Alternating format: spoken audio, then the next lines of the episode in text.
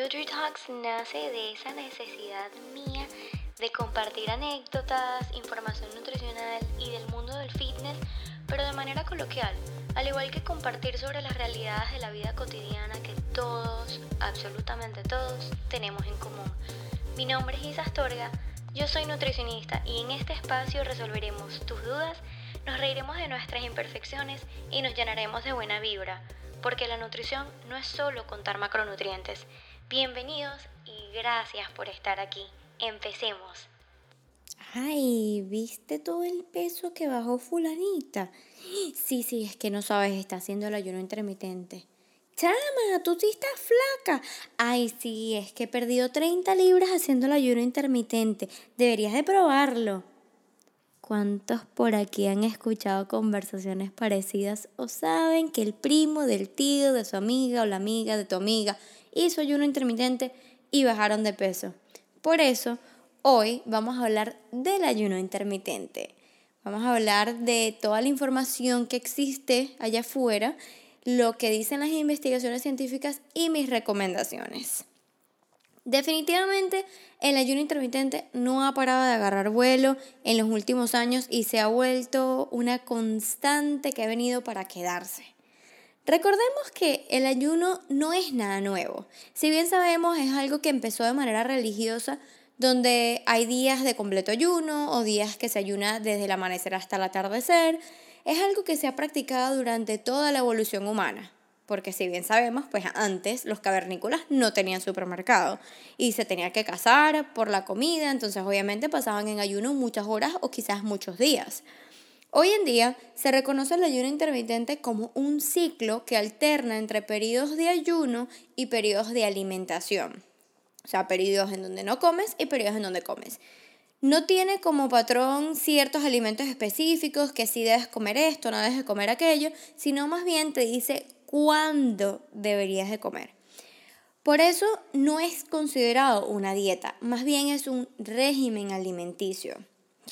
Existen diferentes métodos de ayuno y aquí les voy a compartir los más comunes.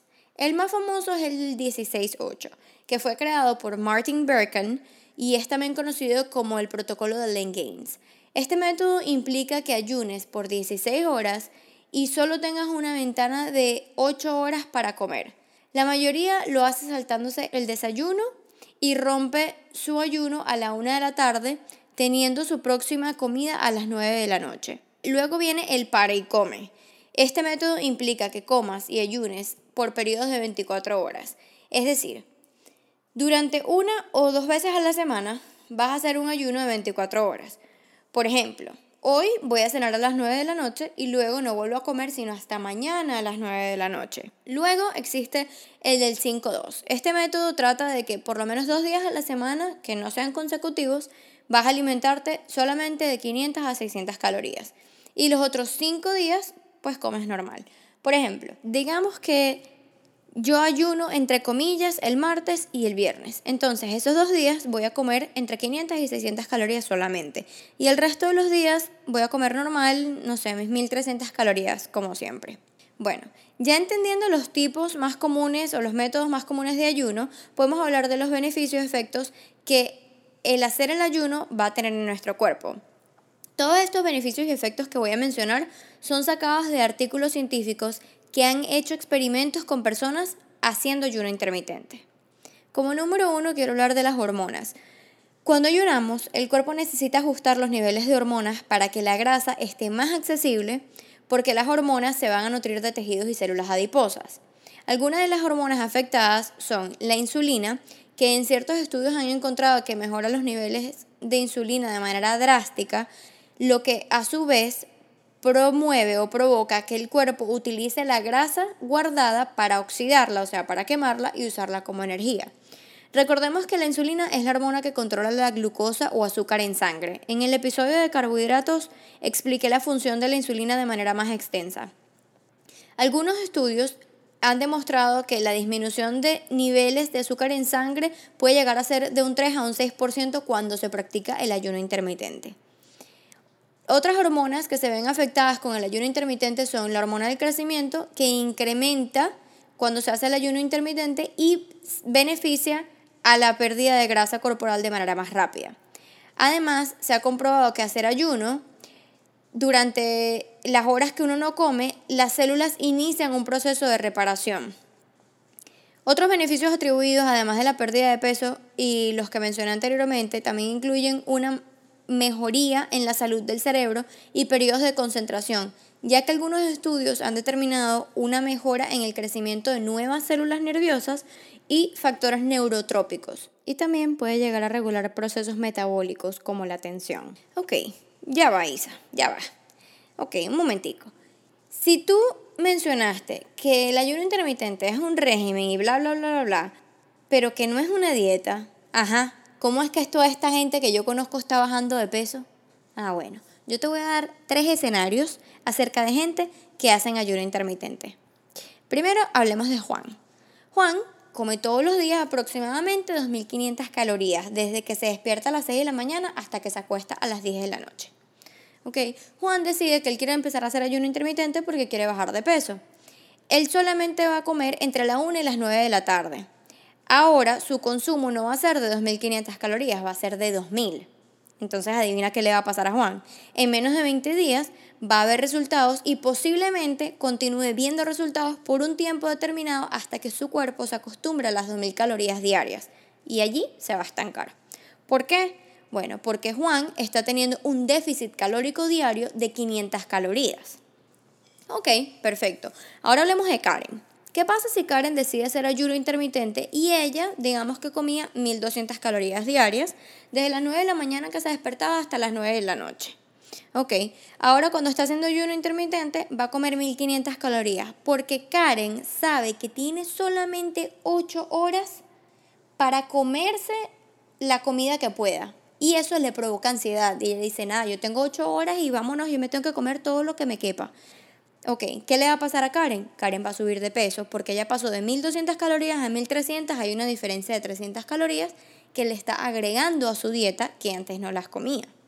Luego viene Ana, que comía 1500 calorías antes del ayuno y durante el ayuno Ana sigue comiendo 1500 calorías, con las mismas porciones, todo, todo igual, nada cambia.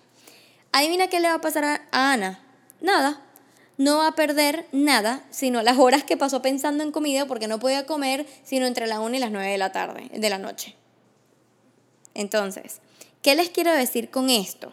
Bueno, uno, que efectivamente el ayuno intermitente no es para todos. Que últimamente lo que creará algún cambio en tu cuerpo en cuanto al peso, a la masa muscular o la grasa corporal va a ser el déficit o el surplus calórico.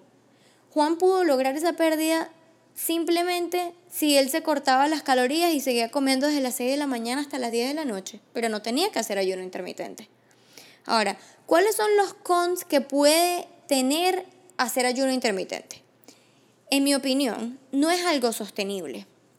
Si a ti te invitan a un desayuno o a una cena, cualquier cosa que vaya fuera de esas horas de tu ayuno, te vas a ver forzado a tener que decir que no y a faltar.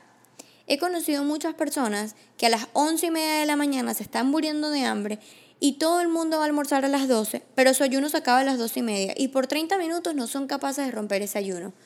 Porque tienen la percepción de que esos 30 minutos van a acabar con todo lo que ya lograron.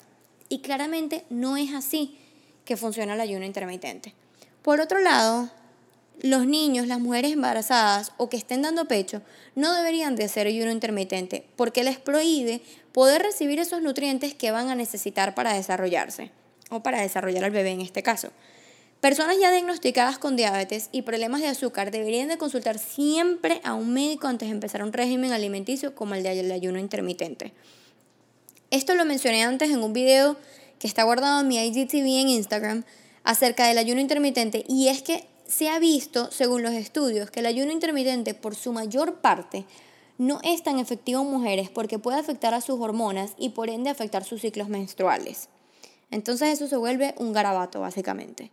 Como en todas las dietas o régimen alimenticio, es importante saber, y repito, y vuelvo con lo mismo, porque le haya funcionado a Periencejo no quiere decir que a ti te va a ir igual. Por ejemplo, a un paciente que esté empezando a aprender acerca de hábitos alimenticios, a tener una buena relación con la comida, yo no le recomendaría hacer ayuno intermitente, podría más bien generar muchísimo estrés y ansiedad y resultar en un rebote peor. Tampoco se lo recomendaría a una persona con un historial de trastornos alimenticios, porque simplemente va a empeorar su condición.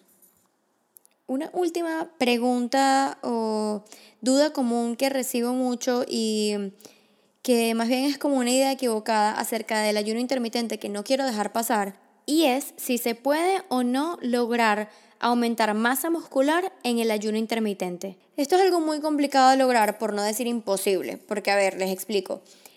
Para una persona crear masa muscular necesitas tener una ingesta extra de calorías, ajustar tus macros para que tus músculos se nutran y crezcan adecuadamente y adicionalmente tienes que realizar ejercicios que apoyen la causa. El ayuno intermitente está principalmente enfocado en personas que desean bajar grasa corporal y de hecho los estudios demuestran que la mayoría después del mes pierde alrededor de un kilo de masa muscular y continúa progresivamente disminuyendo de ahí en adelante. Luego puedo hacer otro episodio acerca de la masa muscular, pero brevemente les explico que para lograr un aumento de masa muscular debemos tener un balance proteico positivo al final del día y debido a los periodos de ayuna esto se hace más difícil de lograr por lo que la mayoría del tiempo nos encontramos en un perfecto balance o negativo, sobre todo al principio cuando se, empieza el ayuno intermitente, asumiendo que obviamente se está haciendo de manera correcta. De nuevo, no estoy diciendo que es imposible que tú generes masa muscular o que crezcas durante un ayuno intermitente, pero requiere de más conocimientos nutricionales y quizás de ayuda de un profesional para lograrlo. Si tu meta es perder grasa o aumentar masa muscular o ambas, o simplemente llevar un estilo de vida más saludable, el ayuno intermitente no es tu salvación. No es eh, esa bebida mágica, no es esa píldora mágica. Hay muchísimas alternativas saludables que podrías seguir para ayudarte a lograr tu meta. Y como siempre, mi recomendación que no puede faltar, consulta con un nutricionista. Como siempre, espero que hayan disfrutado del episodio de hoy, que hayan aprendido muchísimo por fin no olviden compartir el podcast, invitar a otros y seguirme en Instagram arroba TheFitAlmond. Los quiero, gracias por escucharme y hasta el próximo episodio.